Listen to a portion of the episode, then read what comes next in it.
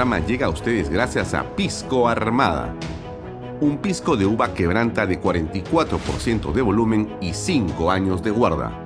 Un verdadero deleite para el paladar más exigente.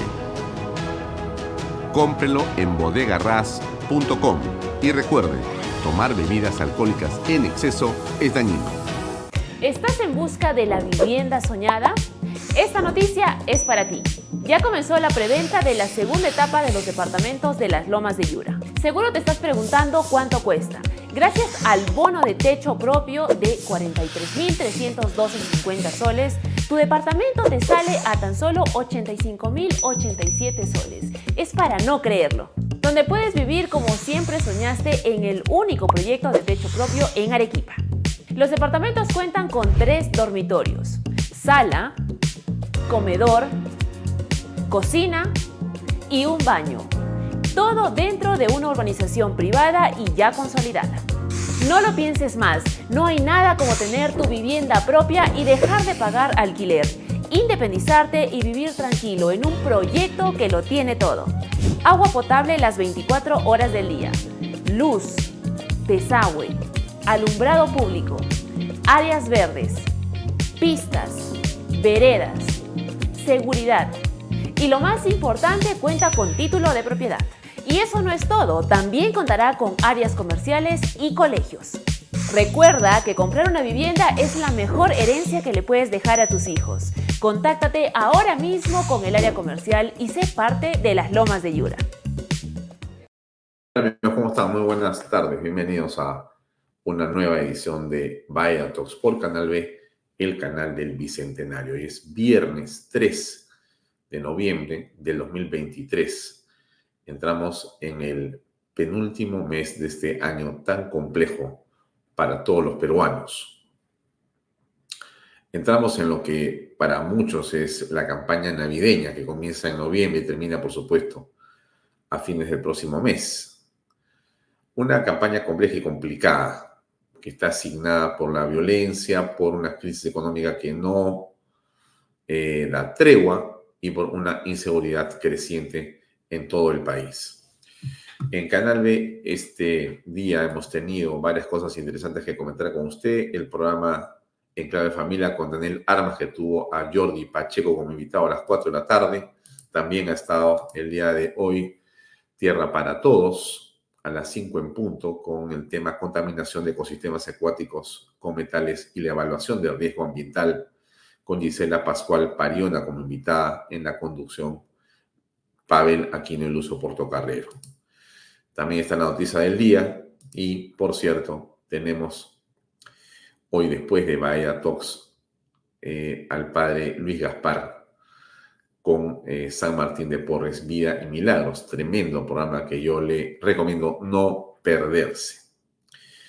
Bien, ahora mucho que hablar de la coyuntura en general. Quizá uno de los temas más importantes eh, tiene que ver eh, con lo ocurrido con Pedro Wilk, este hombre de las, digamos, espacios de izquierda, de una izquierda sindicalista que murió asesinado por Sendero Luminoso, pero que en realidad se discutió durante un tiempo, sobre todo por la policía, por el cabaraje, por la izquierda y demás, si había sido eh, o no realmente muerto por Sendero Luminoso, a pesar de que había sido reivindicada la muerte por Sendero y por los voceros de la ultra izquierda y del violentismo de esa época. Se quiso endeudar siempre la autoría a la Fuerza Armada a los comandos de aniquilación que, según decía la izquierda, habían sido organizados por Alberto Fujimori y se le había dicho que esto era un crimen del Estado y del Fujimorismo, como se pretendió hacer y como eh, creemos que mucha gente utilizó eso durante mucho tiempo para beneficio personal. Eh, bien, el periodista que vamos a poner a continuación tiene una estupenda explicación eh, que yo quisiera compartir con todos ustedes. Aquí va, este video que es muy aleccionador. Escajadillo nos trae esta estupenda pieza para compartir con todos ustedes. Adelante. Verdadera muerte del dirigente de izquierda en los 80 llamado Pedro Wilca. Y te cuento además cómo es que su familia, con la excongresista Indira Wilca a la cabeza, durante muchos años dijeron algo totalmente en contra de lo que hoy una autoridad judicial ha dictaminado que no fue ni el Estado peruano, ni Alberto Fujimori, ni Vladimiro Montesinos, ni el Grupo Colina, sino fue Sendero Luminoso. Una pregunta, Indira Wilca. ¿Devolverás los 250 mil dólares que cobraste de indemnización diciendo todo el tiempo algo que hoy es una mentira?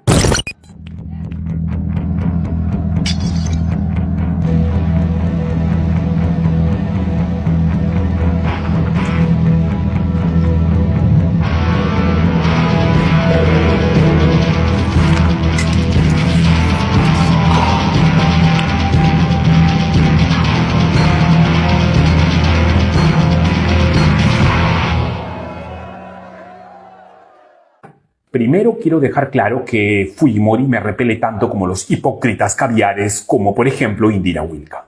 Segundo, que siendo yo estudiante de Derecho en San Marcos, fui uno de los que salió a gritar Fujimori nunca más durante la marcha de los cuatro suyos. Y tercero, sí, 31 años después de la muerte de este recordado dirigente de izquierda, esta semana una autoridad judicial absolvió a todos los que hasta entonces habían sido sindicados como culpables de este horrendo asesinato.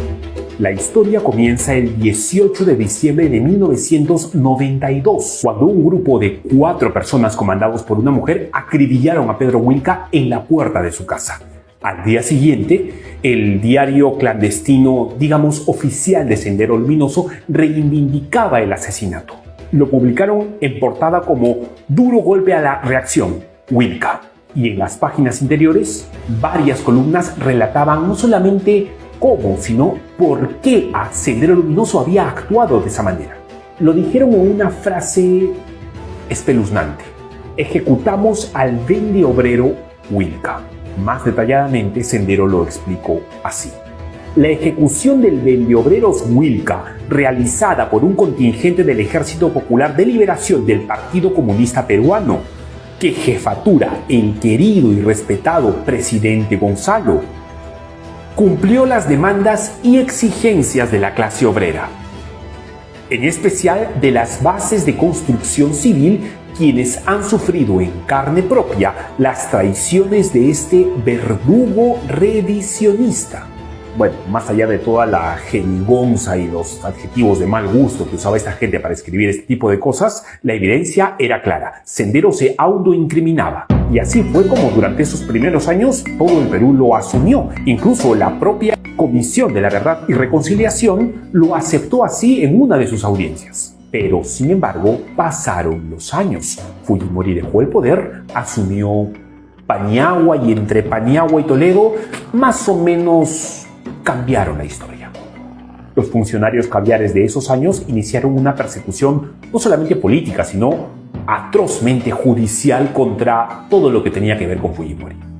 Varios miembros del servicio de inteligencia fueron perseguidos. Varios miembros de las Fuerzas Armadas también fueron perseguidos, sobre todo aquellos que le habían dado guerra a Sendero Luminoso. Y en medio de toda esa coyuntura difícil para los que antes habían gobernado el país, el 12 de marzo del 2004, exactamente 14 años después de la muerte de Wilka, la Comisión Interamericana de Derechos Humanos sometió ante la Corte Interamericana de Derechos Humanos una demanda contra el Estado peruano solicitaban una serie de demandas a favor de la familia de Pedro Wilca, dijeron que el asesinato de ese dirigente sindical ya no había sido Sendero Luminoso, pese a que Sendero Luminoso insistía en haber matado a Pedro Wilca, sino que ahora decían que habían sido sus enemigos, es decir, todo lo que tenía que ver con Fujimori. Más directamente, el grupo Colina, Vladimiro Montesinos e incluso el propio Alberto Fujimori. ¿Y qué creen que pasó ese mismo año después de que la Comisión Interamericana de Derechos Humanos dijera esto públicamente, internacionalmente? El gobierno de Alejandro Toledo se allanó, es decir, no eligió defender al Estado peruano, sino dijo, ok, si lo dice la Corte, entonces deben tener razón y facilitó todo lo posible para que la familia de Indira Wilka, ya entonces bastante conocida como una pichón caviar, recibiera un jugoso mazo de dólares en la mano. Una reparación civil de 250 mil dólares para ella y su familia. Obviamente, quizá tácitamente para que nunca jamás digan que ha sido Sendero Luminoso, sino que fueron Fujimori y compañía. Lo que recibieron fue esto, según el propio fallo de la corte. Marta Flores Gutiérrez, es decir, la pareja de Pedro Wilca, iba a recibir 40 mil dólares. Indira Isabel Wilca Flores iba a recibir 20 mil. José Carlos Wilca Flores, el segundo hijo, iba a recibir 20 mil.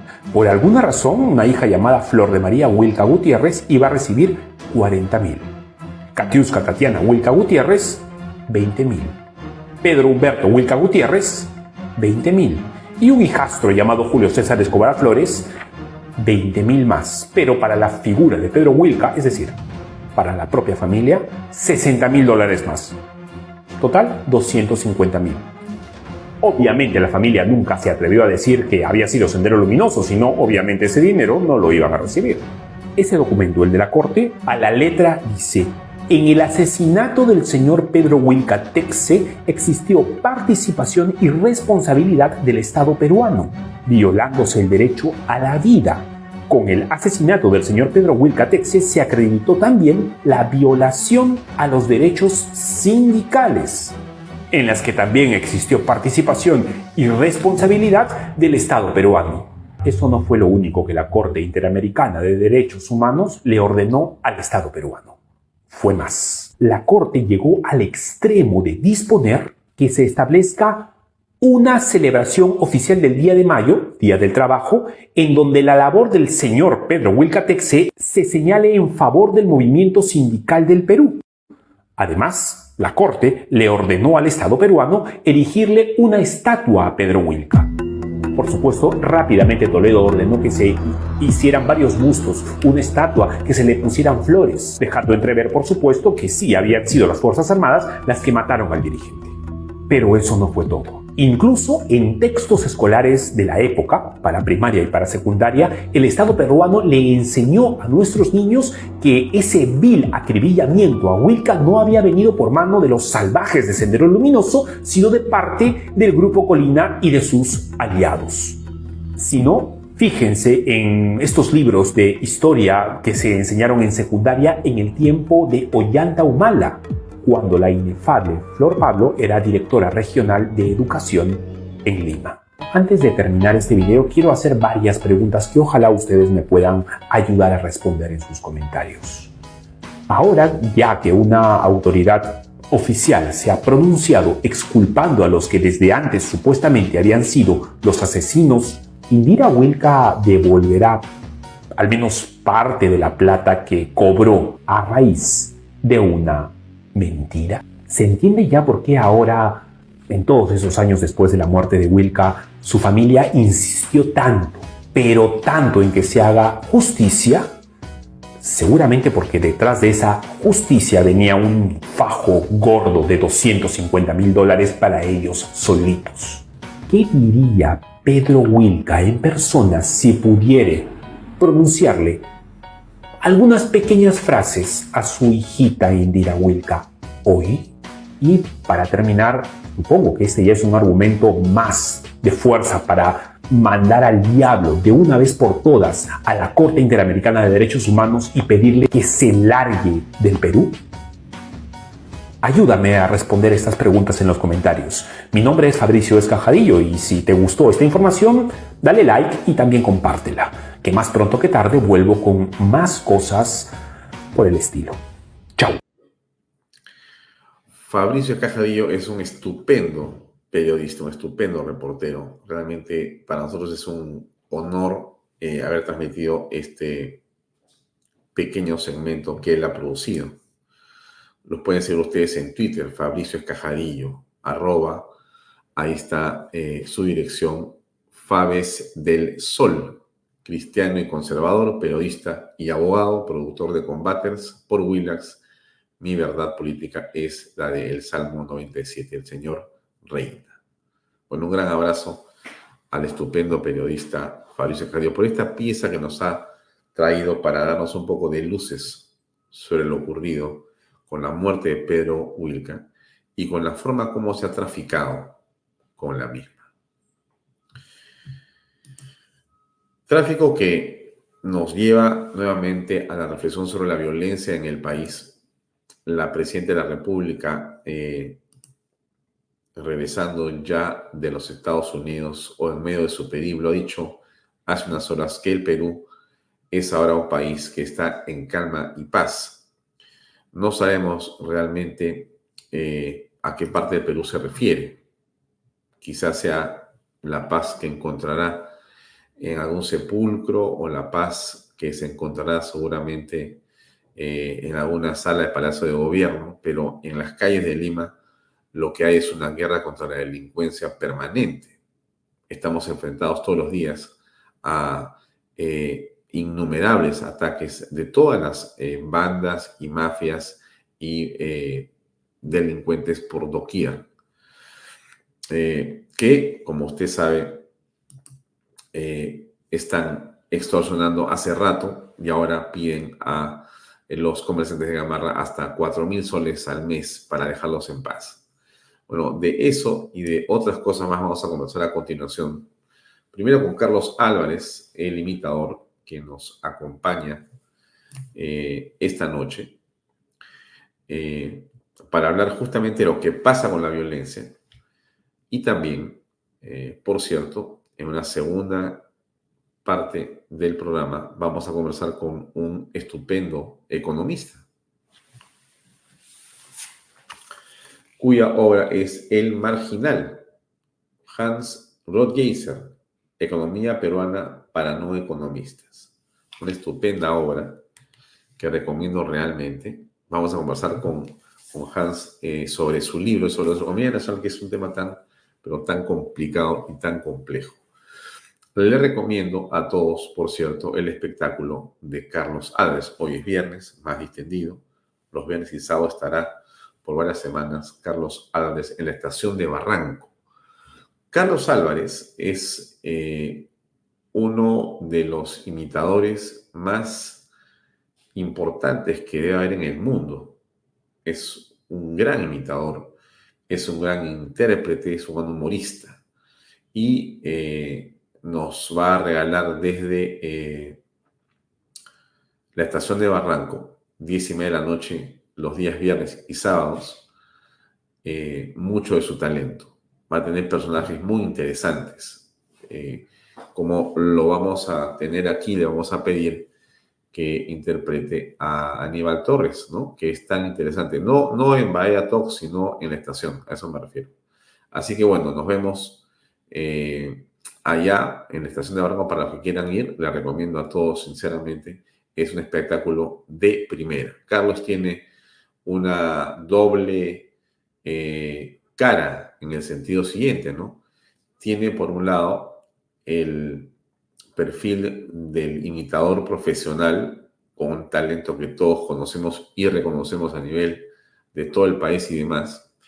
Y tiene la otra cara, el otro perfil, que es el perfil, el perfil del ciudadano que se indigna frente a lo que está ocurriendo. Algunos le llaman eh, ya apresuradamente candidato presidencial, pero no que queramos ponerle a todos los que hablan sobre política y los que se indignan presidenciables, porque si no va a ser imposible conversar con nadie. Pero apreciemos eh, la legitimidad, la sinceridad, eh, y yo creo que el tino con el que discurre Carlos Álvarez en sus presentaciones cuando se refiere a los temas sociales. Creo que ese es el punto el punto central, por lo menos de esta entrevista que van a ver ustedes a continuación. Nuestro deseo es preguntarle a este ciudadano, Carlos Álvarez, ¿qué piensa de lo que pasa con la seguridad en el Perú? ¿Qué piensa de Dina Boluarte? ¿Qué piensa de lo que está haciendo, digamos, el gobierno? Porque creo que a todos nos preocupa y todos estamos cada día más, más indignados. Bien, vamos con la entrevista con Carlos Álvarez y después con ah, Hans Rodgisser aquí en eh, Vaya Talks por Canal B. Adelante, por favor.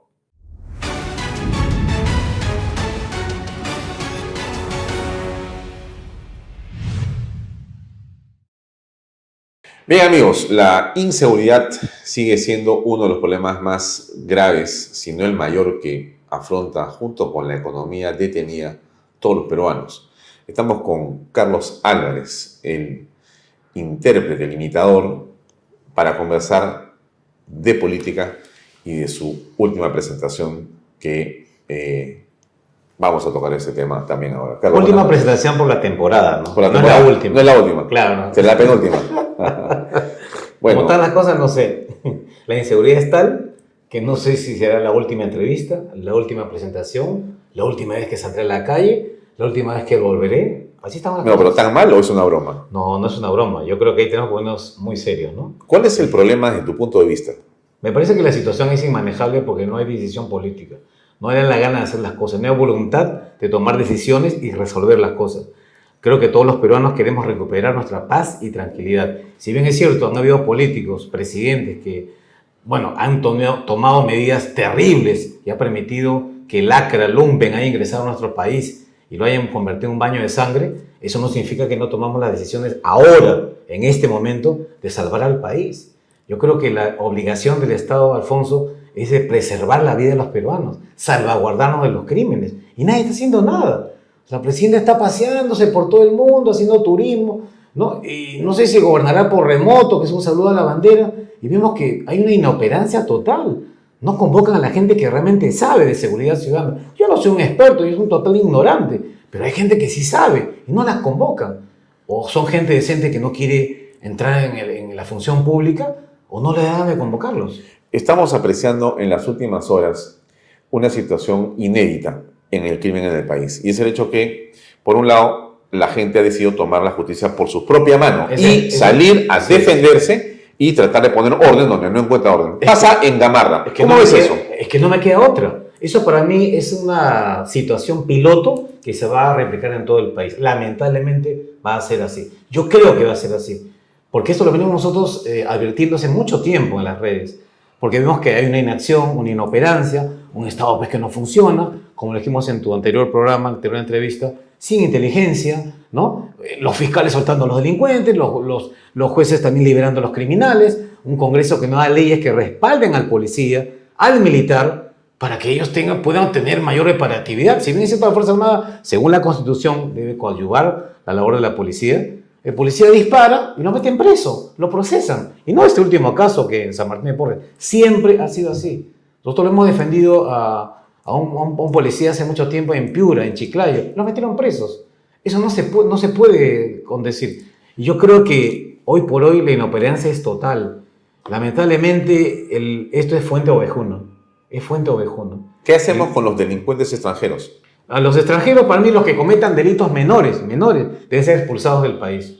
Y bueno, y si no los quieren sus países, no sé, pues como lo dije en las redes, reabran el frontón, reabran el CEPA, que trabajen, que se mantengan. Y no le vamos a ver tragar a estos criminales con nuestros impuestos, para nada. Y los que sí cometan delitos, eh, lo- atrocidades, los peores delitos, eso no puede ser expulsado. Porque luego van a volver pues en la frontera norte, que es una coladera, donde la policía no existe, o hay mafias también, que son para mí traidores a la patria, que dejan ingresar más criminales. Yo lo he dicho en todos los idiomas, yo sí soy partidario de la pena de muerte, pero para los delitos en flagrancia y con todas las pruebas en contra. Por ejemplo, el señor, el malito Cris, tú necesitas un juicio, algo, este, porque le metió un balazo al, al Sereno Surco, ahí están las imágenes. O el, señor- el, el tipejo, el sujeto que le prendió fuego ahí Viagreda, en la Plaza 2 de Mayo. ¿Necesitas un juicio, abogado, proceso? No, señor. Juicio sumario y expeditivo. Eso no se va al paredón. Tenemos que eliminar a esta gente. Lamentablemente digan uno, no, pero los jueces pueden equivocar. Es cierto. Hablo de los delincuentes que cometan este tipo de delitos en flagrancia y con todas las pruebas en contra. Eh, hay un problema de falta de empoderamiento o de respaldo a la Policía Nacional del Perú. Por supuesto O sea, la sí. autoridad política no le entrega el poder y al contrario, le quitan atribuciones. La investigación ahora es de los fiscales, no le dan eh, suficiente presupuesto y finalmente no le dan autoridad. Y le quitan autoridad. Quitan a los generales, hacen cambios internos. O sea, a la policía se le tiene en realidad La han maniatada destruido. o desdibujada. ¿Qué piensas al respecto? No olvidemos lo que hizo Sagasti. Descabezó la institución. Mandó a la calle decenas de policías.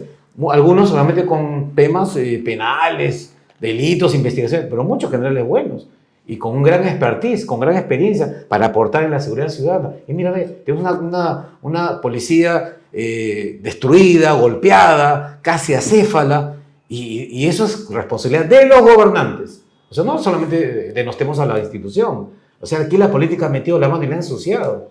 Entonces aquí, lamentablemente, había una, una política de destrucción a las instituciones. ¿Cómo en Chile han tenido una actitud totalmente diferente? Asesinan a tres carabineros de manera cruel. ¿Te acuerdas? Una carabinera se acerca al, al, auto a preguntar papeles y el, y el delincuente venezolano le mete un balazo en medio de la cabeza, hermano.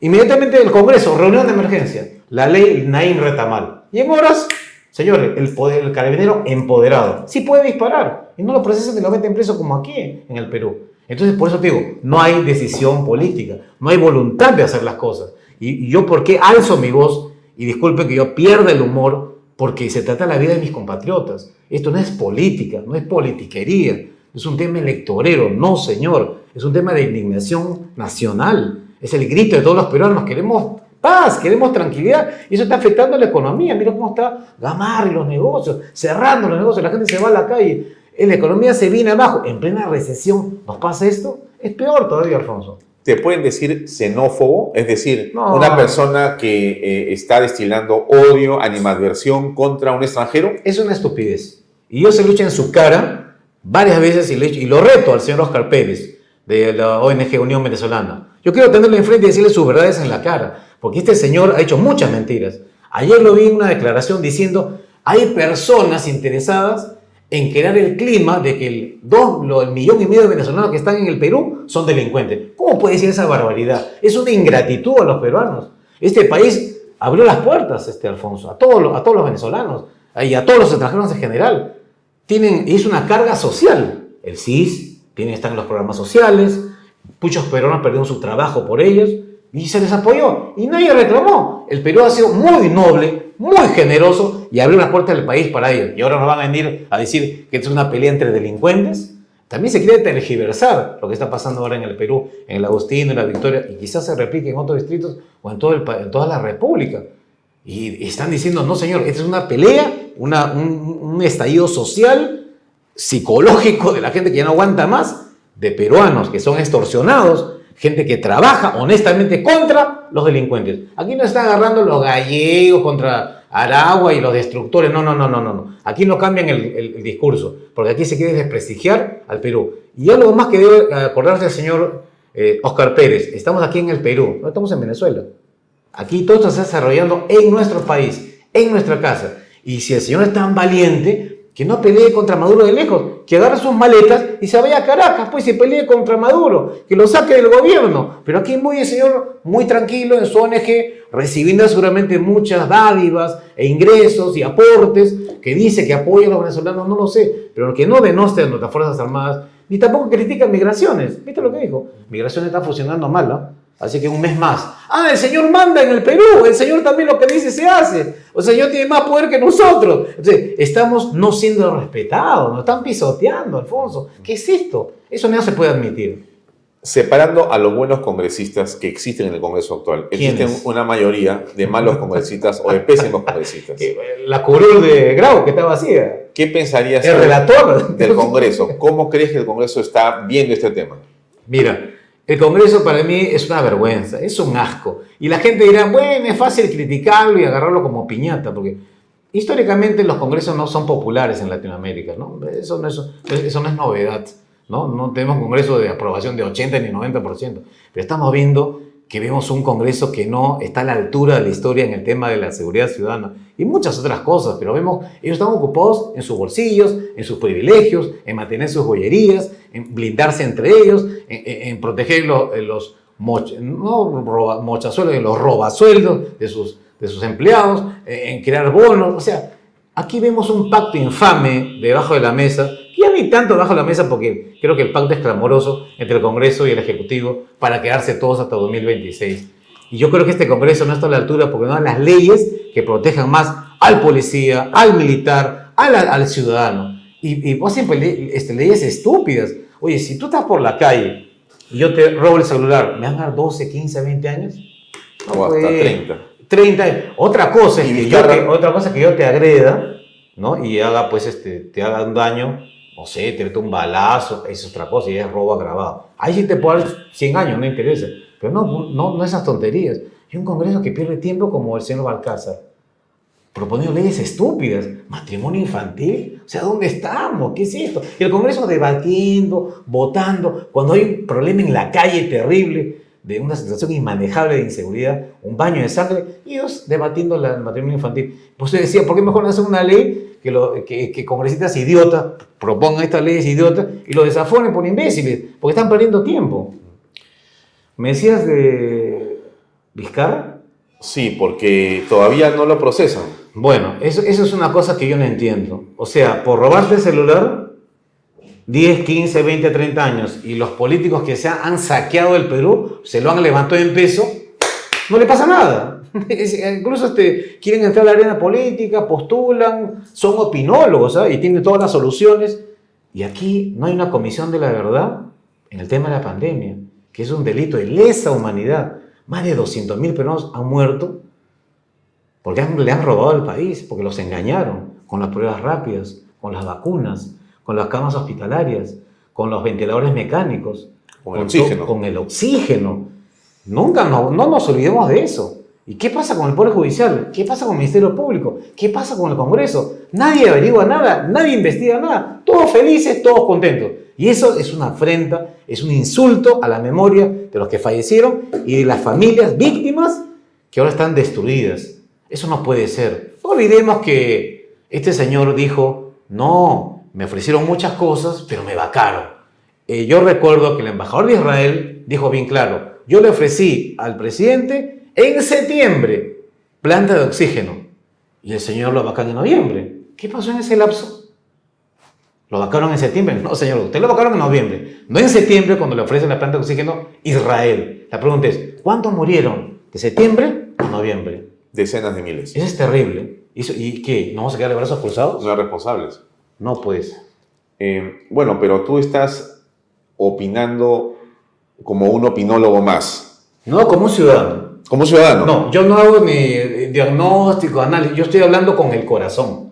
Yo hablo lo que siento. Y yo no soy orador, ni, ni estudiado nada, ni soy político, ni tengo formación política. Yo hablo como ciudadano, lo que me nace del corazón. Cometeré errores, seguramente, normal. Pero yo hablo sinceramente, con el corazón en la mano, lo que siento.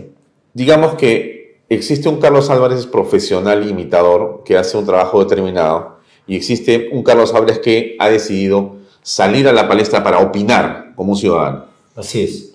Y yo creo de que el tema de la seguridad ciudadana es que es una bandera que le hemos alzado, no quien habla, sino muchísimos peruanos, porque tenemos que reclamar, presionar a las autoridades para que logren este, resultados en este tema que ya es inmanejable. La delincuencia se ha desbordado, se ha ido de las manos. ¿Y qué viene ahora? ¿Cuál es el siguiente capítulo? ¿Más muertes? ¿Más peruanos inocentes fallecidos?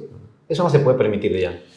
Y hasta aquí nomás, pues. Hacemos un punto aparte para hablar de tu próximo o siguiente, o como quieras llamarle, espectáculo. Ajá. ¿Qué va a pasar esta noche en la estación de Barranco? Así es. Bueno, en la estación de Barranco estamos este, eh, todo- los viernes y sábado con el show Se Busca Presidenta, ¿no? O sea, hay un logo, así como el viejo este, y la cara de la señora, porque no sé dónde está, debe estar en Disneylandia, ¿no? Porque yo pienso de los políticos les gusta mucho Estados Unidos, pero se van pues a Disneylandia porque quieren eh, tomarse fotos con Mickey Mouse, porque el sueño de todo político es ser como Mickey Mouse, pues, ¿no?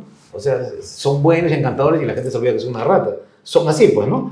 Y, y bueno, pues este, están todos los personajes, los presidentes, toda la banda va a estar ahí presente. ¿Puedes decirme algunos, por favor? Ah, estará Caníbal Torres, que, es, que se perfila, ¿no? Como buen candidato, hay muchísima gente que lo ve. Así que ahí estaremos en la estación de Barranco este viernes y mañana sábado. eh, 10 y 30 de la noche estaremos ahí las entradas en Teleticket, amigos. Así que vayan a la estación antes que expropien el local.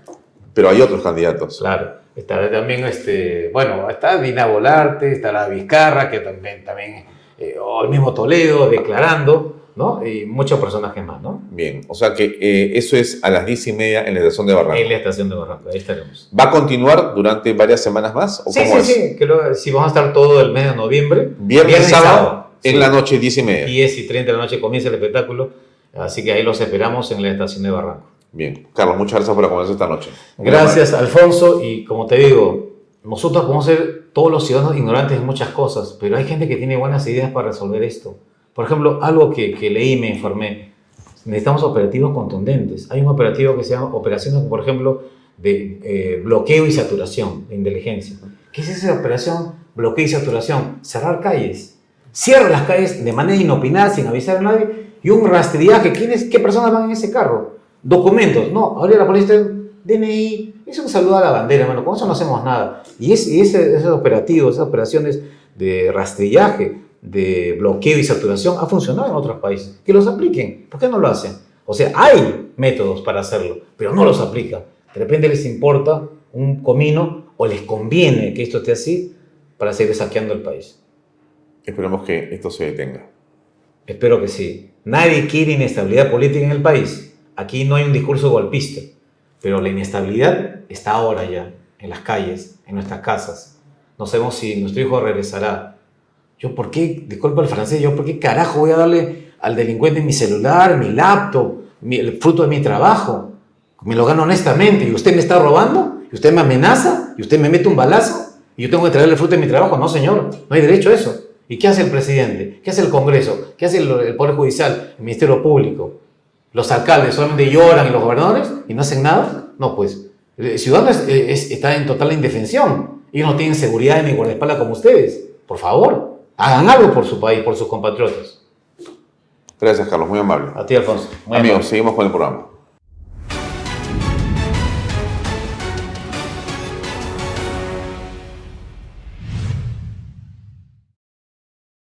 ¿Qué tal amigos? Bueno, tenemos un invitado muy interesante para un tema que es crucial en este momento en el país, que es la economía. Vamos a hablar con Hans Rothgieser. Hans, ¿cómo estás? Gracias Hola, por ¿qué tal? acompañarnos. Buenos días. Por un tema muy interesante, amigos, y que tiene que ver con una obra que ha escrito Hans hace poco, que está aquí, que la pueden ver acá en esta cámara, por favor, y que se llama Marginal. Ahora sí regreso a mi cámara. Marginal es el libro de Hans, Economía Peruana para no economistas, un tema de enorme importancia en este momento en el país. Antes de entrar al libro estrictamente, simplemente dame tu visión de la economía. ¿Cómo está la cosa desde tu punto de vista? Bueno, ahorita está bastante complicada, ¿no? La situación, eh, recientemente el ministro de Economía ha aceptado que estamos en recesión, eh, pero al final de cuentas lo que tenemos que tener en cuenta, o sea, lo que tenemos que mantener en atención es que esto es una etiqueta nada más, ¿no? O sea, la caída de la inversión privada, que ahora está en, o sea, en variaciones negativas, es, o sea, lo que tenemos ahorita es la culminación de un largo proceso que empezó con Ollantumala, ¿no? O sea, en el gobierno de Ollantumala se empezaron a hacer una serie de cambios y reformas que han hecho más, cada vez más complicada la inversión privada en algunos sectores, por ejemplo en minería. ¿no? Ellos cambiaron la regulación ambiental, por ejemplo, en temas de exploración minera. ¿no? Se asume, o sea, la, la regulación actual asume de que el 100% de veces que exploras vas a encontrar algo, ¿no? porque te piden una serie de cosas como si ya hubieran ahí yacimientos. ¿no? Y eh, la verdad, cualquiera que esté en minería sabe que uno explora y encuentra algo una cada 10 veces a lo mucho, ¿no? si tiene suerte. Entonces, esa clase de cositas que han metido en distintas industrias han hecho que la inversión privada sea cada vez más complicada eh, y eso es lo que, si uno ve la gráfica de la variación privada, va a ver cómo en el 2010, 2011 claramente se va hacia abajo. ¿no? Lo que tenemos ahora es simplemente el resultado de un largo proceso. ¿no? O sea, que no es culpa estrictamente de Contreras, ni de Otárola, ni de Boluarte. Bueno, o sea, ellos tienen parte de su culpa, ¿no? Porque... Bueno, mm, tienen ya casi, va a ser un año de gobierno, Claro. tampoco es poco, ujú. Y no toman decisiones para revertir esa situación todavía. Claro, claro. O sea, ellos tienen parte de su culpa porque han tenido un manejo mediocre de la economía, no han hecho nada realmente concreto. Su respuesta a la, a la a la declaración de recesión ha sido más inversión pública. ¿no? Vamos a hacer un shock de inversión pública, dice. Pero eso es lo que venimos haciendo justamente desde el gobierno de Eso Antumala. es lo ¿no? equivocado. Sí, pues porque ese es un, o sea, esa es una, lo que en economía se llama una política keynesiana, ¿no? O sea, tú inyectas dinero del Estado con la ilusión de que las empresas privadas reciben ese dinero y con eso gastan en, proveedores, por ejemplo, y eso a su vez contratan gente y eso a su vez gastan, entonces se genera un efecto virtuoso, ¿no? Pero, Pero- eso lo venimos haciendo hace ya varios años, ¿no? Claro, eso pero funciona la pregunta vez. es de otra forma. La mayor inversión en la economía peruana tiene que ver con la privada, Claro, no es con la pública. exacto. O sea, no es lo que dice eh, ni el señor Otárola, ni el señor Contreras, ni la señora Boluarte, ni lo que decía los ministros de Economía de Castillo, ni tampoco lo que estuvo haciendo Sagasti, ni lo que hizo Vizcarra, ni lo que hizo antes PPK, ni lo que hizo Ollantumala. claro. O sea, aquí realmente se ha equivocado el camino. Claro, porque esta es una estrategia de los 60, básicamente, de 1960, ¿no? Que inyectas dinero, esa es una creencia que había, ¿no? Hoy en día sabemos que eso tiene un montón de limitaciones, que se puede usar en ciertos momentos nomás, que, que trae inflación, por ejemplo. Eh, y aparte, en países como el Perú, no todos los países son iguales, pero particularmente en el Perú, la inversión privada es la más, la much- es la más contundente, ¿no? La más importante, la que tiene mucha mayor relevancia en el crecimiento económico. Entonces, si eso no se reactiva, todo lo demás es verdurita, o sea, es, es es una pérdida de tiempo. Y entonces, Hans, para que se reactive, la pregunta es, ¿qué cosa es lo que el gobierno podría hacer? ¿Cómo podría facilitar la reactivación económica sin meter mano a decir que el choque con dinero del Estado? ¿Qué debería hacer? Bueno, primero es generar confianza, ¿no? Eh, Pero no- esa palabra es etérea, ¿no? Claro, pero nadie va a invertir en un país donde secuestran turistas, pues.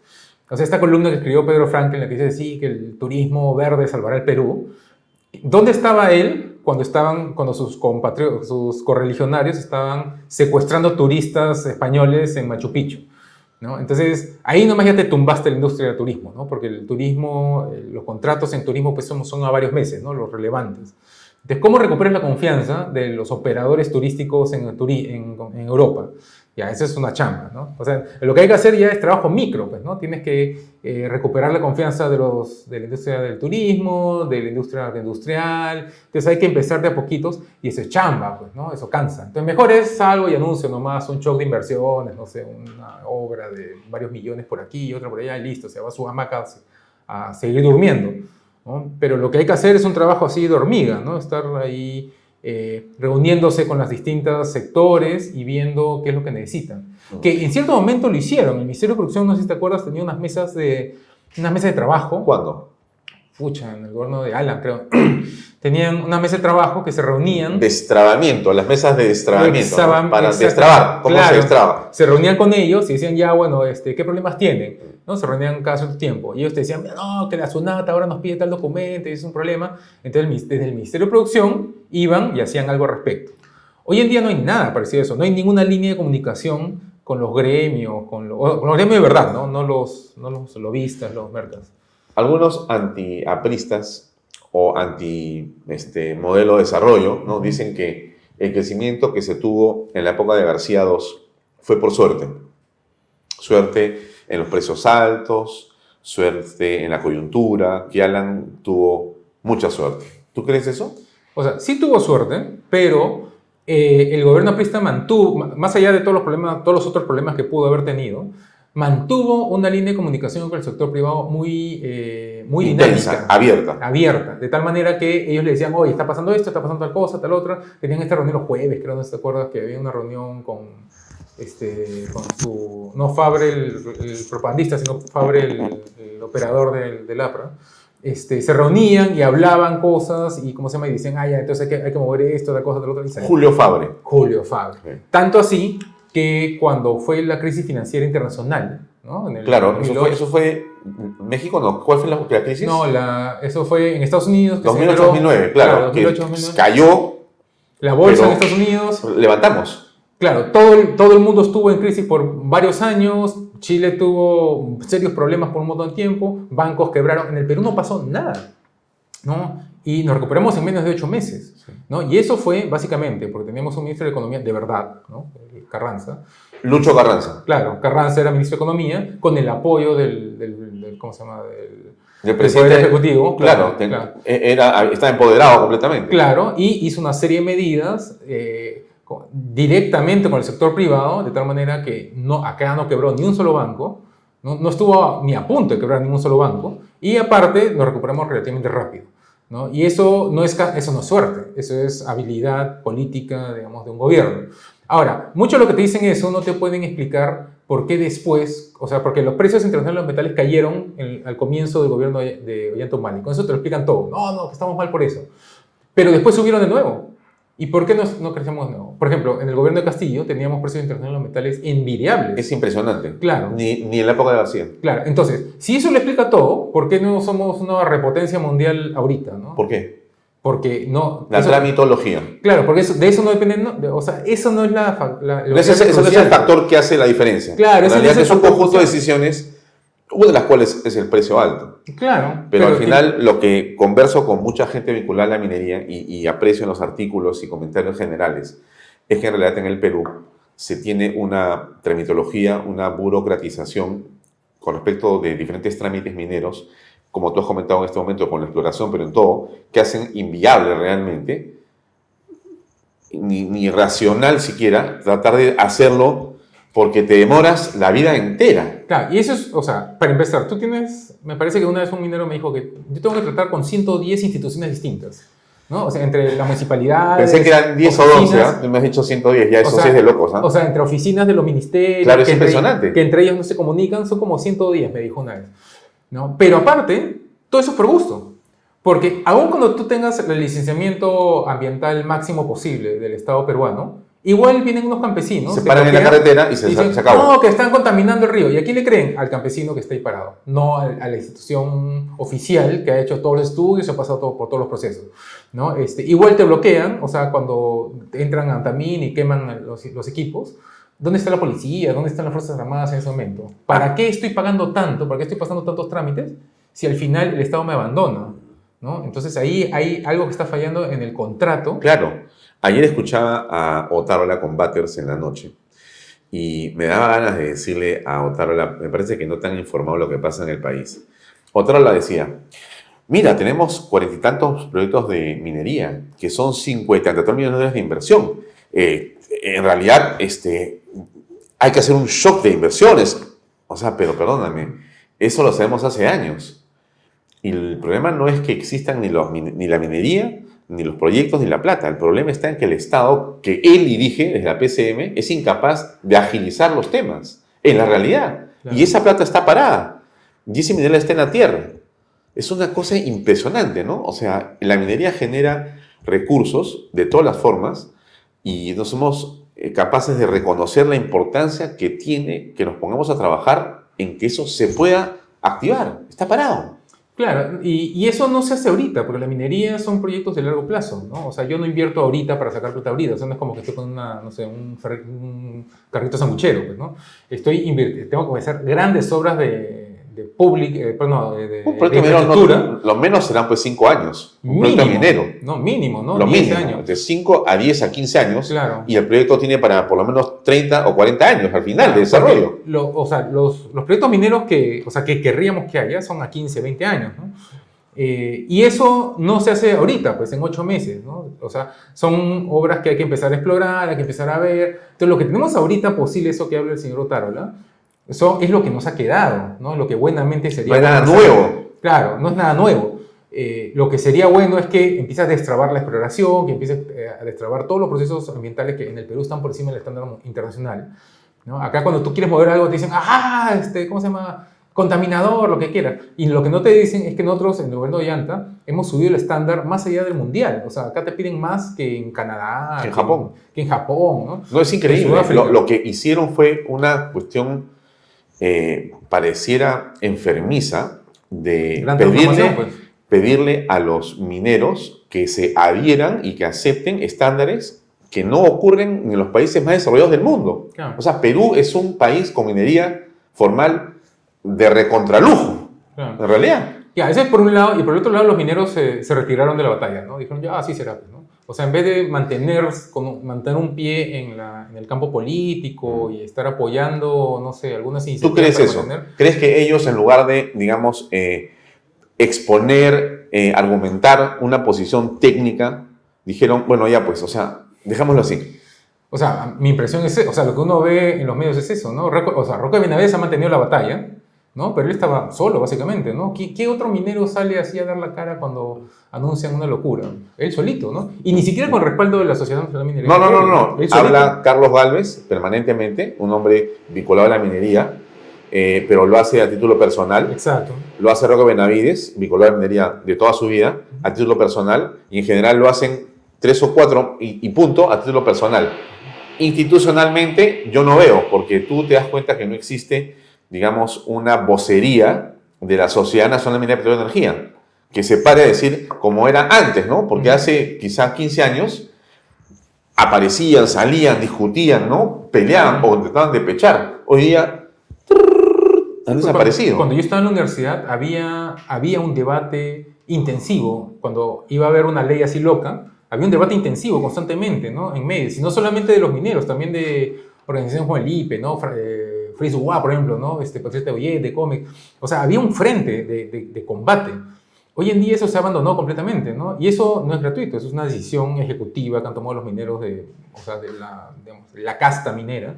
De ya, bueno, así será, pues, ¿no? Y están con sus proyectitos de responsabilidad social, ¿no? Comprándose drones. este, ¿Cu- Sí, sí, sí. ¿Cuánto, ¿Cuánto daño le puede hacer a la economía la violencia en las calles? Hemos visto hace horas y continúa este, este, este tema que hemos visto en Gamarra, abajo del Agustino, esta zona eh, que preocupa a todos, ¿no? Aparecen eh, mafias, aparentemente grupos delincuenciales, y la gente se asusta, no quiere ir. Decían los diversos representantes de este, Gamarra que esto era una muy mala señal ocurriendo cuando se empieza la campaña navideña. Estamos empezando en noviembre. ¿Cómo ves tú esto? ¿O crees que eso se va a diluir, no pasa nada, tranquilo nomás, vamos a avanzar, la campaña será buena? O sea, hay, hay, dos factores. Primero, que la inseguridad ciudadana siempre ha sido, o sea, por los últimos 15 años, ha sido uno de los dos temas que siempre preocupa más a la población. Entonces, esto no es, no es novedad para nadie, no debería ser novedad para nadie, eso ya ha estado presente todo el tiempo. Eh, otra cosa es que la, la, delincuencia, si bien ahorita está subiendo, sigue siendo menor que hace 20 años, o sea, en los 80. Digamos. Entonces, lo que hemos vivido en los 80, vemos eso y decimos, ah, ya, sí, pues claro, como, cuando yo iba al colegio, pues, ¿no? Claro. O sea, cuando yo postu- el año que yo postulé a la universidad, a mí me asaltaron una vez al mes. O sea, una vez al mes me quitaron o las zapatillas, o, ¿cómo se llama? O, las- o el reloj, o la billetera. Y eso era co- convencional, eso era lo normal. Sí. A mis alumnos, eh, por ejemplo, acá en la de Lima, que está acá a la vuelta, acá ellos les preguntaban, ellos les decían, la inseguridad está grave, ¿no? ¿A quién de ustedes les han asaltado? Nadie levantaba la mano. O sea, nadie- todos han visto por la televisión, pero nadie efectivamente lo han asaltado. En mi época, a todos nos habían asaltado en la calle, o sea, era algo generalizado. ¿No? Eh, pero sí es un tema grave. ¿no? Y acá el, el asunto es que es, la inseguridad ciudadana es uno de los tres, cuatro temas que quedaron pendientes de las reformas económicas de los 90. ¿no? O sea, en las reformas de los 90 se, se abordaron una serie de temas y quedaron pendientes una reforma de segunda generación, ¿no? que eran educación, salud y seguridad ciudadana. Y eso nunca se ha podido hacer porque, digamos, en, en la, en la policía y en otros, hay otros grupos de, de interés que a las cuales no les conviene pues, que eso se solucione, ¿no? que tengamos una policía, o sea, la policía sí ha hecho esfuerzos heroicos últimamente, ¿no? una buena parte de la policía, pero queda otra parte de la policía que hay que, que, hay que ver qué hacemos, ¿no? porque no, no, no está cumpliendo su función. Eh, y eso nuevamente es una, una reforma de largo plazo que no se va a solucionar en ocho meses, que hay que iniciarla ahorita y mantenerla, ¿no? No como la educación que la iniciamos con el gobierno de Alan García en, 2000 algo, eh, y era un esfuerzo a largo plazo, y al siguiente año nomás tomado se la tumbó, ¿no? Porque perforó la meritocracia, este, ya no tenías que dar examen para ingresar a, a la docencia pública, eh, se introdujeron elementos de, de evaluaciones entre ellos, nadie se va a jalar a sus compañeros y todos son unos incompetentes. Entonces, este, ahí se, o sea, una reforma que tenía que ser a largo plazo la perforaron ahí el toque. ¿No? Entonces, nosotros tenemos que, o sea, nos molesta a todos, estamos seguros de que es un problema así grave. Bueno, pues todos agarramos la mano y hagamos las reformas necesarias y no nos dejemos desviar por las noticias que salen de que, ay, no, el policía sufre mucho porque eh, gana muy poco para todo lo que hace. Mire, la, com- la comisaría le falta tal cosa, tal otra. Ya, ok, vamos a solucionar todos sus problemas, pero condicionado a, que, a resultados, pues, ¿no? Que es lo que, de lo que Rospiliesi siempre habla, ¿no? O sea, creo que él es el que más sabe ese tema y deberíamos a él hacerle caso en este asunto. ¿no? Hablemos de tu libro. Este, nos hemos llevado un poquito, unos minutos, pero lo Que hay mucho que importante. hablar de economía. No podemos quedarnos pues este, varias horas porque si hablas de sector por sector, el tema es bien, bien, bien eh, en este momento preocupante, ¿no? Pero quiero, eh, bueno, marginal, economía peruana para no economistas, ¿no? Esta es una obra que tú has editado de manera personal y esto es muy interesante. Ahora, acá hay varios capítulos, quiero que nos cuentes de qué se trata el libro, pero tú hablas de eh, la rigidez laboral, por ejemplo, la usura, la maquinita, la reforma agraria, entre otras cosas. Temas súper interesantes. Cada uno podría valer varias horas de conversación. Eh, a ver, cuéntanos primero de dónde salió el libro, de tu cabeza, por cierto, pero cómo es el planteamiento, cuál es la propuesta. Claro, lo que pasa es que yo desde, o sea, yo estudié economía y después estudié periodismo. Entonces, este, mi, mi intención siempre ha sido tratar de hacer difusión económica. Y en ese proceso, eh, o sea, en todos los años que estoy metido en eso, he visto cómo cada vez hay menos material para el público en general, ¿no? Eh. Eh, de economía, explicando las Sí. cosas. Bueno, el IPE ha estado produciendo cosas. Claro, el IPE hace una muy buena labor, Sí. Este, pero es un poco técnico, me parece, Sí. para el público en general. ¿no? Cuando yo cito al IPE, eh, a periodistas me llaman, me dicen, oye, ¿cómo está el tema? Yo le digo, mira, el IPE justo ha sacado esto, me dicen, uy, el IPE no entiendo nada, ¿no? Porque el IPE es un poquito muy complicado Ya, para eh, los medios, Ya. o sea, el Ok. periodista usual, ajá.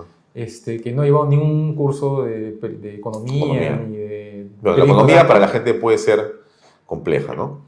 Pero no tiene que ser compleja, Y, ¿no? y lo que pasa es que a veces cuando le explican los economistas te asustas, ¿no? Claro, y ese es el otro tema, que a diferencia de cuando yo era más joven, hoy en día tú no tienes eh, difusores de economía, ¿no? Tú antes tenías, o sea, tenías, eh, ponte, González Izquierdo, ¿no? Que llamaban a alguien, que ahorita todavía está vigente, ¿no? Pero, pero ya, ya no está Está tan ocupado, activo. está ocupado, pues, está ocupado trabajando y no tiene mucho tiempo para, para dar entrevistas. Ah, lo veo muy poco, ¿no? Claro, pero antes tú tenías ciertos... Habían, pues, este, 8 o 10. Claro, este... Estaba Roberto Abusada. Roberto que Abusada para era el otro que era un pensando, tipo que te lo explicaba con manzanitas, ¿no? Claro, Roberto Usada era otro buen ejemplo. Habían varios, y digo, como 10 personas que hablan de economía muy, muy, muy interesantemente. Y ahora eso medio que se ha perdido, hay muy pocos. Y lo que se suele hacer en, re- en reemplazo a eso es llamar a doctores que tienen pues, cinco maestrías, ¿no? que vienen y te lo explican todo muy técnico, o sea, demasiado técnico y nadie entiende nada. ¿no? Y no es una impresión personal, sino es algo que me andan diciendo, ¿no? O sea, porque, porque he tenido proyectos en medios y me dicen, sí, porque la, tra- la vez pasada trajimos este pata y no entendimos nada, pero igual hay que entrevistarlo, pues, porque es el director de tal gremio, no sé. Entonces, hemos tenido eh, un... hemos descuidado un poco eso, ¿no? Entonces, eh, mi, mi intención con este libro era continuar un poco la labor que estábamos haciendo cuando trabajaba en Apoyo, Instituto Apoyo, que sacábamos materiales de economía para el público en general, para colegios, para universidades. Eh, tratar de ofrecer un, un texto nuevo que explique a nivel para todos eh, algunos temas que se manejan en los medios todo el tiempo, ¿no? Por ejemplo, mencionabas la reforma agraria, ¿no? La reforma Sí. agraria se maneja con muchos... Pero antes de la reforma agraria, de la rigidez laboral. Ajá. Ese es un tema, capítulo 2, muy Sí. importante. A ver, explícame, porque a veces nosotros lo tocamos, pero quizá habría personas que no entienden completamente el problema de la rigidez laboral. ¿Qué tiene que ver eso con la inversión y con la informalidad? Alguien dice, no, el Perú está bien que tengas estabilidad laboral y que no te puedan votar. A ver, explícanos un, poco, un poquito eso. ¿Qué significa exactamente la rigidez laboral?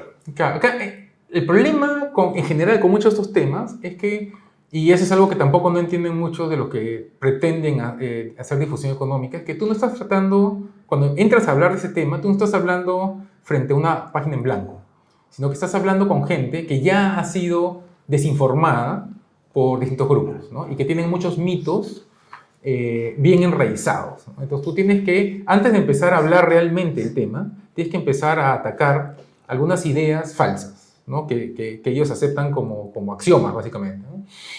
Entonces, una de ellas, por ejemplo, es que lo que tú has mencionado, ¿no? que hay que proteger el puesto. Sí, claro. mucha gente te dice eso, no, no, no, hay que proteger el puesto. Por eso te defienden, por ejemplo, que en Sedapal los puestos sean hereditarios. ¿Por qué?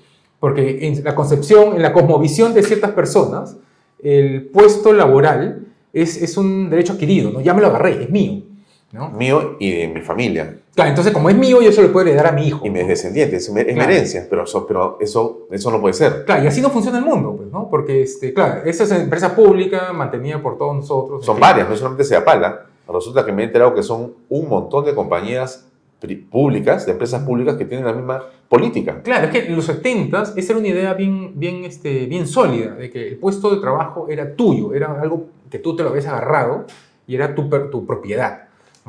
Y hoy en día sabemos que eso no es así, ¿no? que para que, eso, para que ese puesto de trabajo exista, tiene que generarse riqueza.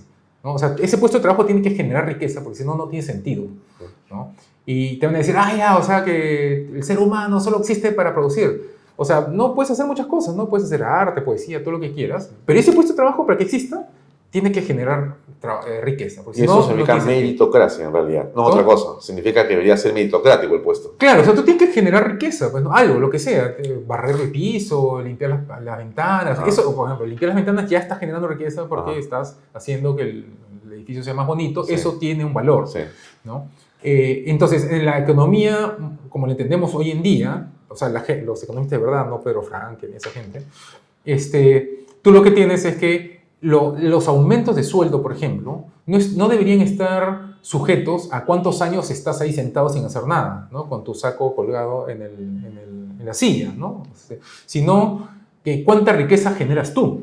¿no? Si eres más productivo, porque tienes más experiencia, porque has estado más tiempo en el, en el puesto de trabajo, o porque has llevado más cursos, más talleres, eh, no sé, tienes una maestría extra, lo que sea, y lo demuestras con tus cifras, ahí es que deberías ganar más. ¿no? Y en el Perú el problema que tenemos es de bajísima productividad, ¿no? por, una, por consecuencia de la educación, ¿no? La- tenemos una educación de muy baja calidad, tenemos educación superior muy retrasada, ¿no? que todavía aplican criterios de hace no sé, pues, medio siglo, ¿no? Eh, tenemos una adopción de tecnología, en algunas industrias es de, de punta, ¿no? pero en otras industrias todavía estamos usando tecnología de la, de la posguerra, básicamente. ¿no? Entonces, todo eso hace que el trabajador promedio, el trabajador promedio peruano sea mucho menos productivo que uno argentino, chileno. ¿no? Entonces, de ahí tenemos que partir de eso, de que ya estamos mal. ¿no? Y una un- uno de los factores que ha hecho que estemos mal es justamente esta creencia que no tengo que esforzarme por ser productivo, porque el puesto de trabajo ya es mío y no me lo van a quitar. ¿no? Lo cual en la práctica funciona, porque si tú trabajas en el sector público es casi casi imposible despedirte, ¿no? Tienes que básicamente haber violado tu, tu secretaria o algo por el estilo, ¿no? Para que, O sea, para que- una, entras y ahí te quedas. y ahí te quedas para siempre. O sea, si te nombran a nombre de la, a nombre de la nación como funcionario público, Ya, es imposible que te voten. ¿no? la hiciste. Le hiciste de por vida, ¿no? Vas a tener un sueldo mediocre, quizás no asciendas, pero ya está, ya estás hecho, ¿no?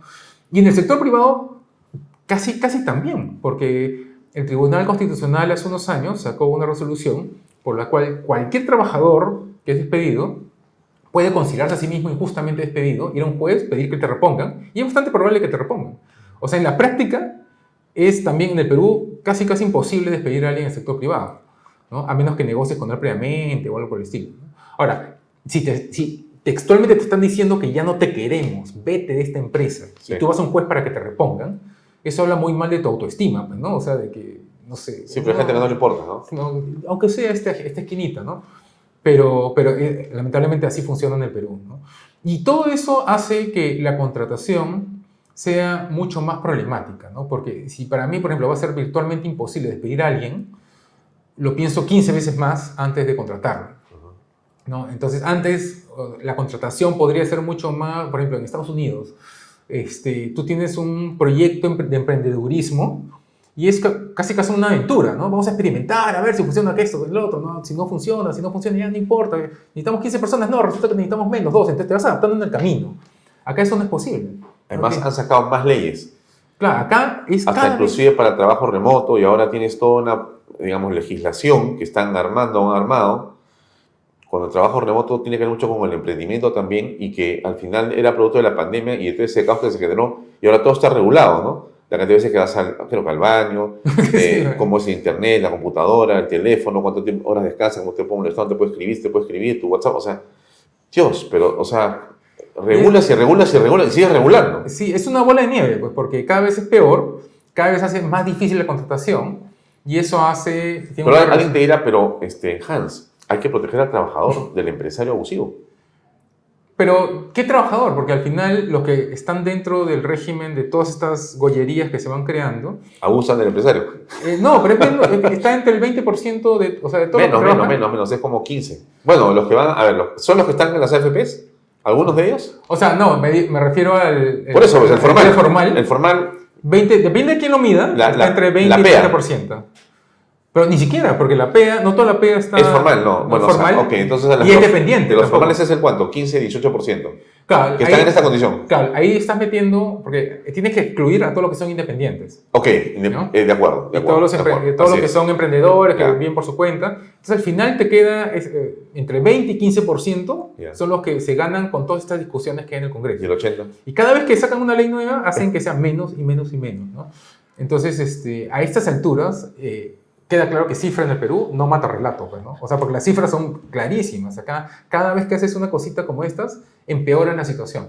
Y aún así, y aún así, esa es la discusión que tenemos ahorita, porque ahorita, por ejemplo, se está discutiendo regular el break, ¿no? O sea, el, el break, el- no me acuerdo cuál, qué nombre el descanso, el descanso laboral, ¿no? Eh, lo cual ya es un disparate, pues, ¿no? Porque ponen en la misma bolsa a un operario de, no sé, pues, De una mina. a un operario de una mina, que una dealer de un casino, que tiene que estar constantemente atenta, que, que, que- tiene que descansar cada 15 minutos porque si no el cerebro no le da, o sea, porque tiene que estar muy, muy atento. Este, cualquier ser humano con una atención, o sea, la atención así solamente la puedes mantener por 20 minutos, ¿no? Sí. después tienes que descansar. Entonces están poniendo todo dentro de una sola una bolsa, eh, no, o sea, como si Dios hubiera bajado del cielo, un ángel hubiera bajado del cielo y le hubiera tocado ese congresista y le ha dicho, mira, así es. ¿No? Eh, eh, claro, ¿él de qué sabe, pues, no? ¿O ¿Qué estudio ha hecho? ¿Qué cifras ha hecho? ¿Qué, qué investigaciones ha hecho para saber que exactamente es el, el descanso que necesitamos? Ahora, el, te- el texto acá es mucho más simple, mucho más este, eh, coloquial, Sí. quizás, para tratar de llegar a un público más la maquinita. general. Es otro capítulo de tu libro, La maquinita, ¿no? Dice acá, en, en una época de engaño universal, decir la verdad es un acto revolucionario, de George Orwell. Cuéntanos. La- bueno, ese capítulo tiene que ver con la emisión inorgánica, Sí. ¿no? que es comúnmente conocido como la maquinita. ¿no? Sí. Cuando tú imprimes billetes, eh, o un gobierno eh, imprime billetes a pesar de que no tiene más recursos para sustentarlos. ¿no? Y eso en el Perú típicamente se le, o sea, se le asocia al primer gobierno de Alan García, Sí. ¿no? Te dice porque eso generó una hiperinflación histórica ¿no? en todo el mundo.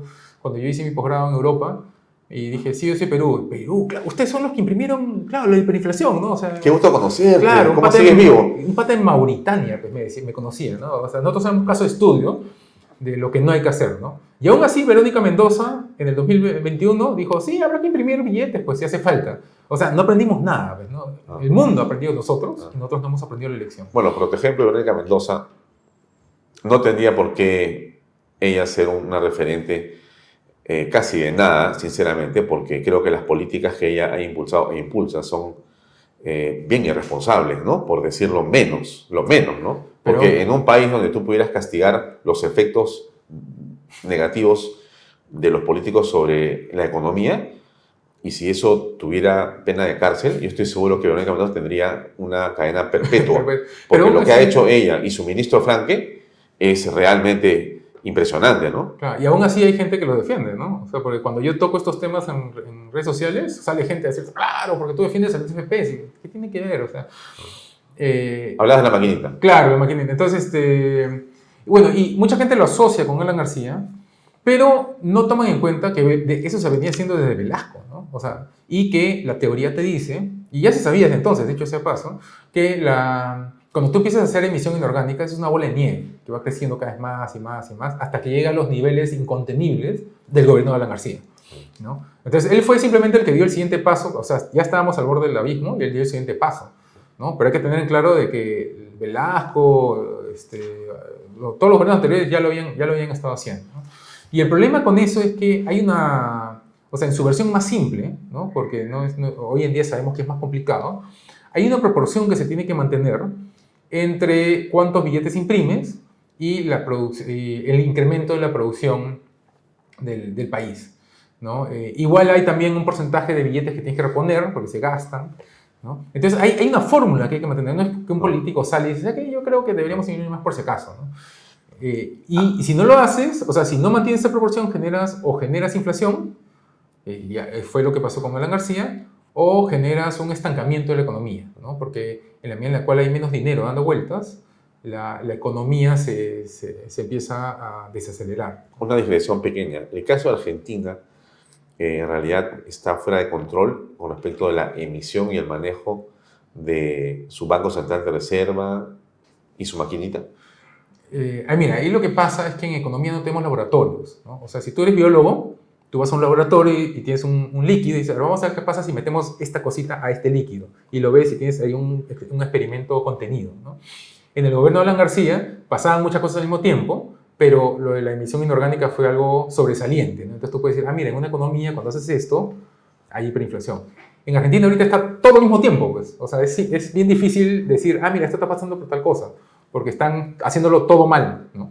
Está- tienen este, sobre, sobre tributación, tienen este, emisión orgánica, tienen este, pol- eh, no sé, eh, corrupción, tienen Congelamiento de precios. congelamiento de precios, de todo, todo, alquileres. todo mismo no, tiempo. Es impresionante. Entonces ya, o sea, es un país que como que se han agarrado la mano, todos se han dicho, ¿sabes qué? Vamos a destruirnos. Sí, vamos a destruirnos todos juntos, ¿no? Y vamos a hacerlo todo al mismo tiempo. Entonces, es, es un poco difícil decir, mira, esto es por tal razón. ¿no?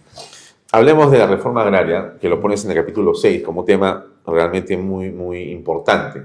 ¿Por qué parecería que la reforma agraria es un tema central? Para mí la reforma agraria es un tema que jala muchos otros temas. O sea, o sea cuando tú hablas de la reforma agraria, eh, puedes, eh, a través de eso, aclarar muchas otras cosas, que son muchos otros mitos que hay en el Perú. ¿no?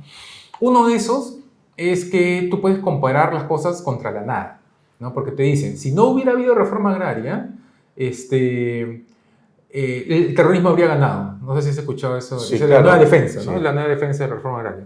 Y ahí esos malos académicos que te dicen eso están comparando la, refor- o sea, el- la reforma agraria de Velasco contra no haber hecho nada. Y eso no es real, porque la el golpe de Estado de Velasco fue justamente porque el Congreso, controlado por un partido, iba a hacer una reforma agraria que al, que al ejército no le gustaba. ¿no?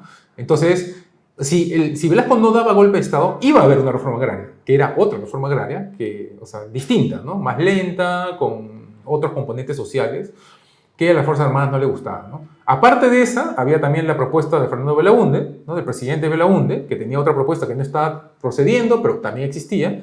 Después estaba Pedro Beltrán, había, eh, eh, el famoso Pedro Beltrán, había eh, presidido una comisión en la cual habían propuesto una reforma agraria que era mucho más técnica y académica.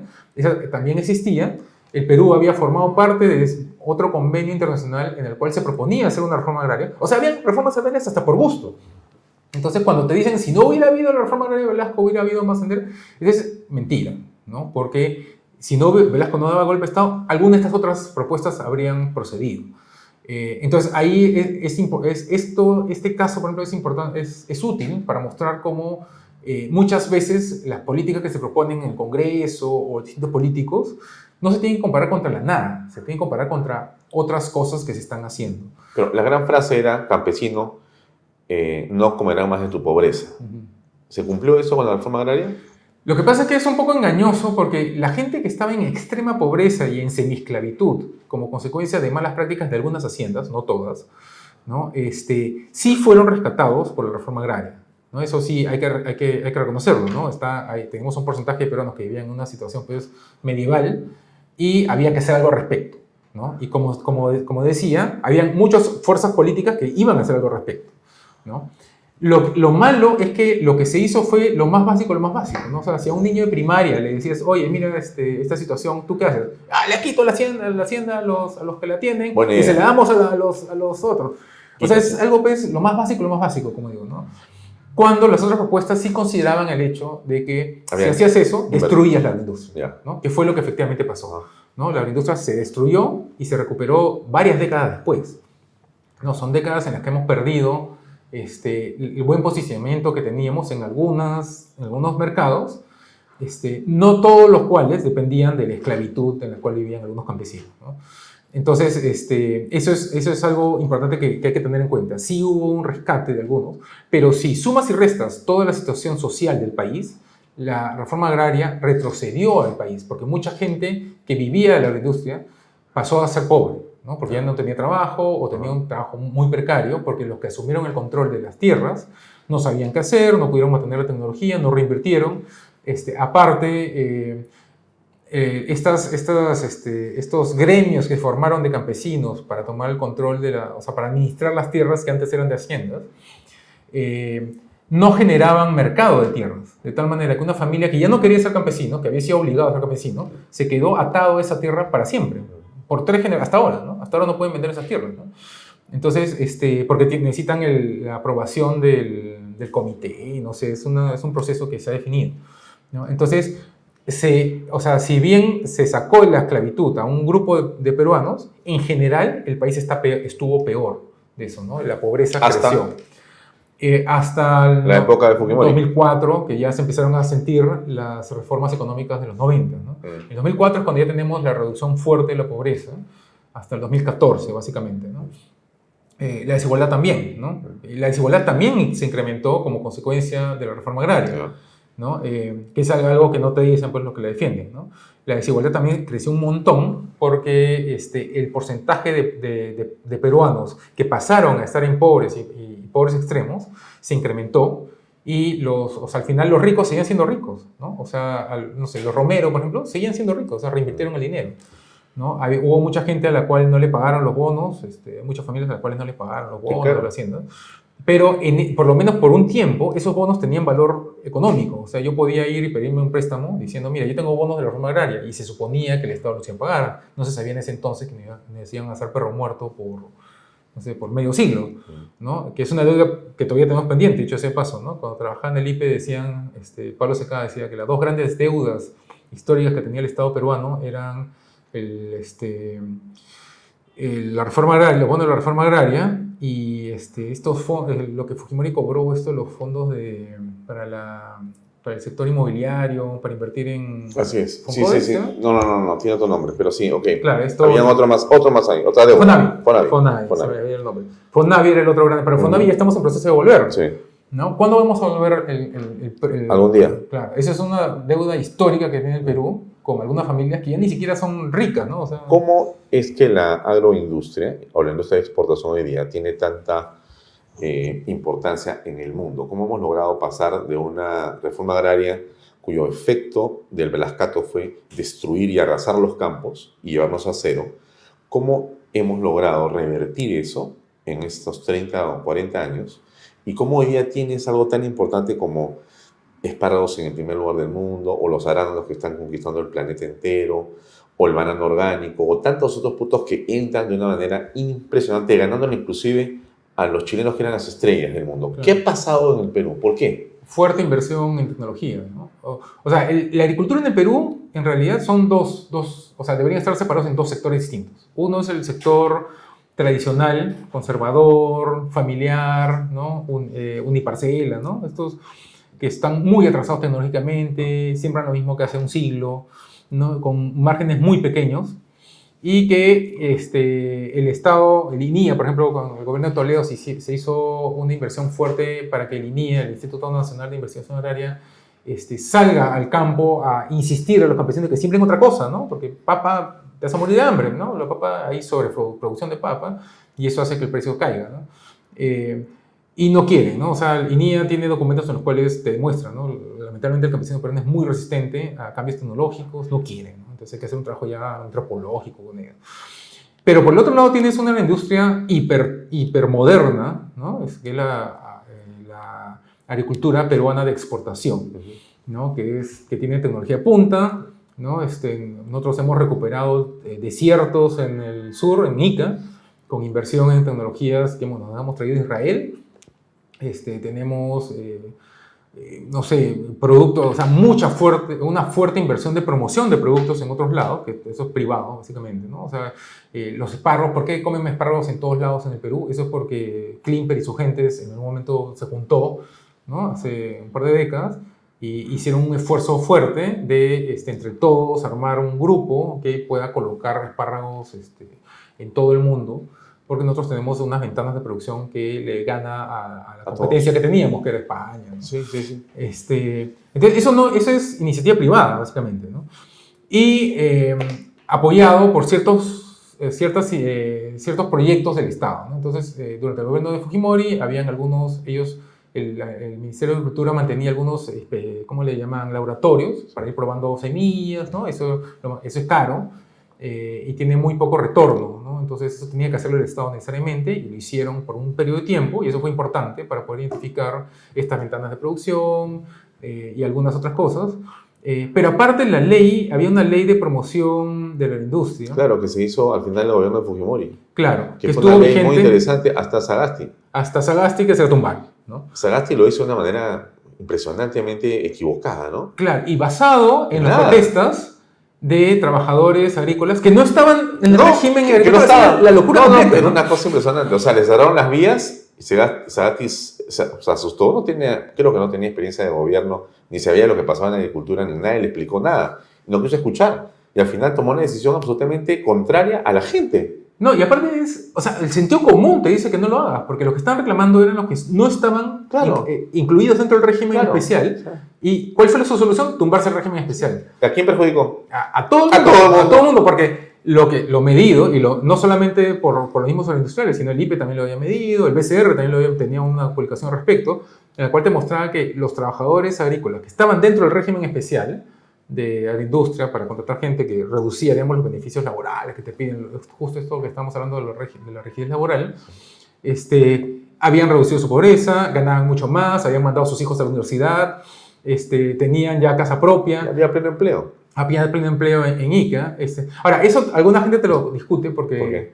Te dice que, que, que, bueno, que es algo medible, que habían eh, perdón, agroindustriales que traían eh, trabajadores de, de Puno Sí. y de Tacna en Sí, buses, ¿no? Sí, Entonces te decían que ahí la medición estaba medio rara porque estaban Ah. contando gente que venía de otros lados, ya, ¿no? Y que en ICA, si tú ibas, podías observar que había este, desempleo, ¿no? ya. Pero claro, ahí hay que explicar el tema del desempleo natural. O sea, hay una tasa de desempleo que Ya. siempre va a haber en toda sociedad del mundo. Hasta. Suiza, Finlandia va a tener una tasa de desempleo que es la gente que se está cambiando de empleo o que acaba de salir de estudiar. O sea, hay una tasa que siempre va a haber.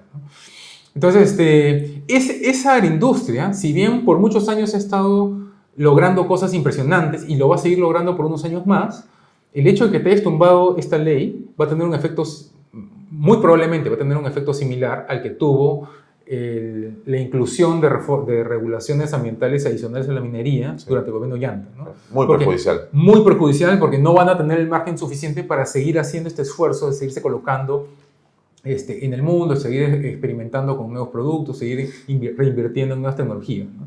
Entonces, eso es algo pendiente que tenemos y que fue pésimamente mal manejado en- durante, o sea, por los medios, Sí, que claro. nadie entendía nada. Este, y que yo lo trato en el capítulo de rigidez laboral, ahí le dedico una, un par de páginas. Ahora, qué interesante que puedas, ya para ir terminando, eh, explicar las cosas, porque has hablado de dos, dos sectores, ¿ya? De varios, pero hemos hablado de dos sectores, minería y por otro lado agricultura. Y en ambos hay eh, una, digamos, ejecutoria, una experiencia profesional y resultados económicos sorprendentes a nivel del Perú y el mundo. Lo que hemos hecho aquí en minería y agricultura es impresionante. Pero qué lástima, y lo digo sin dirigirme a nadie en especial, que no exista la comunicación suficiente para poder explicar justamente eh, la importancia que tiene esa minería y esa agricultura de manera suficiente dentro del país, ¿no? Entonces no se entiende porque mira cómo se asustan los políticos, ¿no? Se asustó Ollanta Humala, ¿no?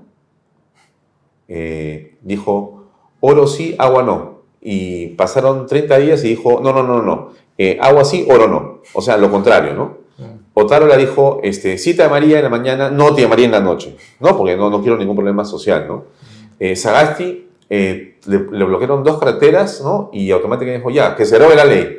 Y también los congresistas, ignorantes sobre el tema, ¿no es cierto? Perjudicando en todos los casos a la- al, al pueblo mismo y a la economía y al país, ¿no?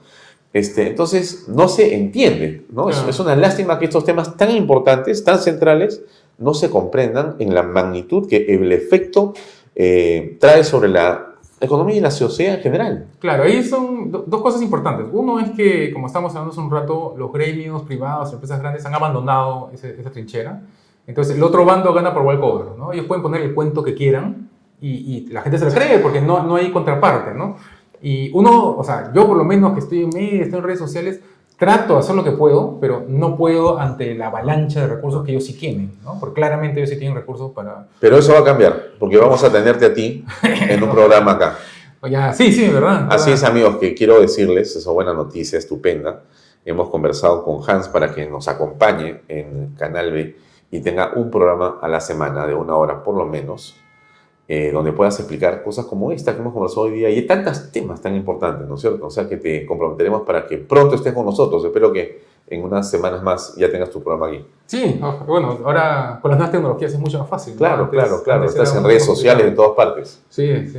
Muy bien. Muchas gracias por la invitación. No, no, no. Amigos, esto es Marginal Economía Peruana para No Economistas.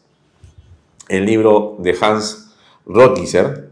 Les recomiendo comprarlo. ¿Dónde lo pueden comprar? Ahorita en mi cuenta de Facebook, que es Mil Demonios. Mil, es Me Mil buscan- Demonios, punto. Sí, me buscan en Mil Demonios como Facebook. También en Twitter te pueden en encontrar Twitter como Mil también. Demonios. Ujú. ¿Por qué Mil Demonios?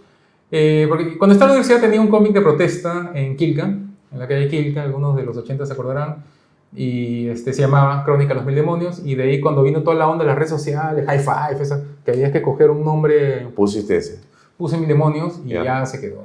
Muy bien. Entonces, Mil Demonios te pueden contactar por Twitter o por Facebook, por redes sociales para comprar tu libro. Sí, ahí, me, ahí coordinamos. Muy bien. Bien, amigos, eso es todo. Gracias, Hans. Muy amable. ¿ah? Eso es todo, amigos, por hoy. Nos despedimos hasta la próxima semana. Gracias. Buenas noches.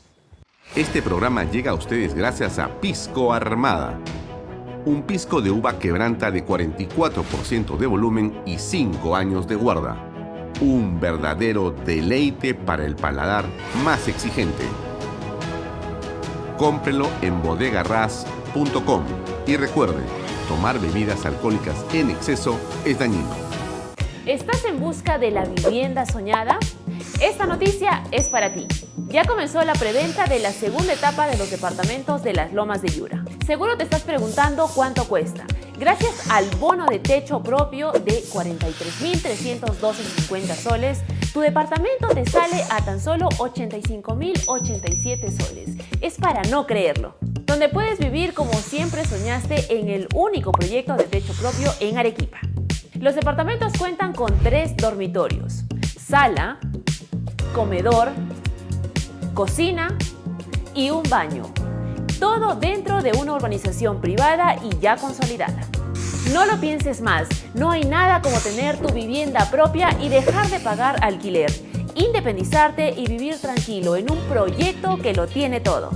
Agua potable las 24 horas del día, luz, desagüe, alumbrado público, áreas verdes, pistas, veredas, seguridad. Y lo más importante, cuenta con título de propiedad. Y eso no es todo, también contará con áreas comerciales y colegios. Recuerda que comprar una vivienda es la mejor herencia que le puedes dejar a tus hijos. Contáctate ahora mismo con el área comercial y sé parte de las Lomas de Yura.